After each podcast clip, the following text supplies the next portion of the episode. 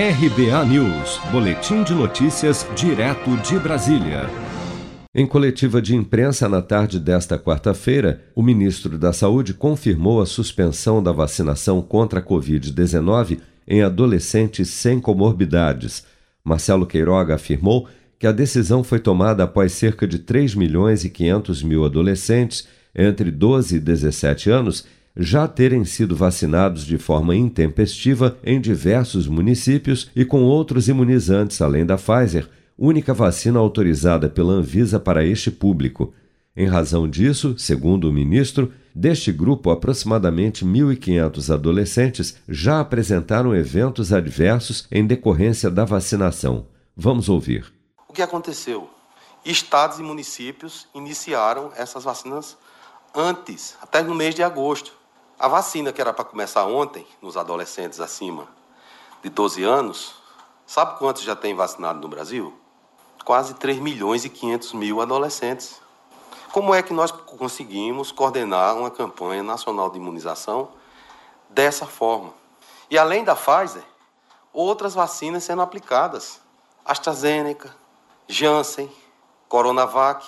Se eu perguntar a vocês, qual foi a resposta da Anvisa a um pleito do Butantan para vacinar crianças e adolescentes com Coronavac?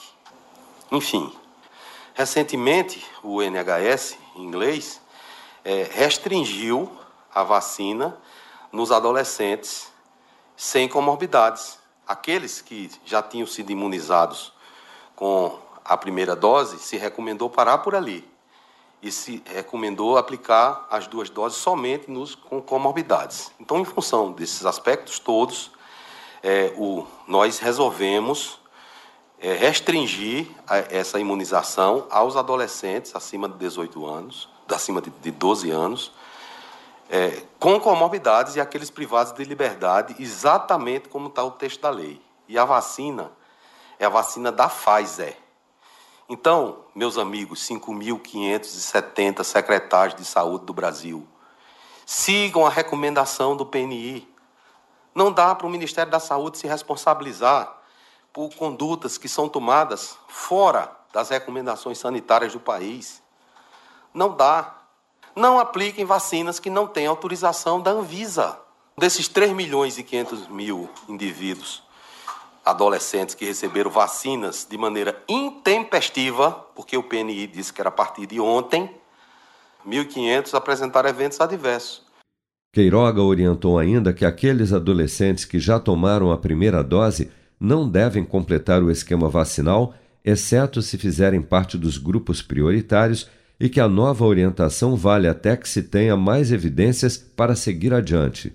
Até o fechamento desta matéria, ao menos nove capitais Macapá, Manaus, Cuiabá, Natal, João Pessoa, Maceió, Salvador, Belo Horizonte e Curitiba já haviam confirmado a interrupção da vacinação de adolescentes sem comorbidades. No Distrito Federal, o governador Ibanês Rocha anunciou que suspendeu a vacinação dos menores de 13 anos a partir desta sexta-feira, mas assegurou que adolescentes de 14 e 15 anos continuarão a ser imunizados, enquanto no estado de São Paulo o governador João Dória já informou que a vacinação de todos os adolescentes, com ou sem comorbidades, seguirá normalmente.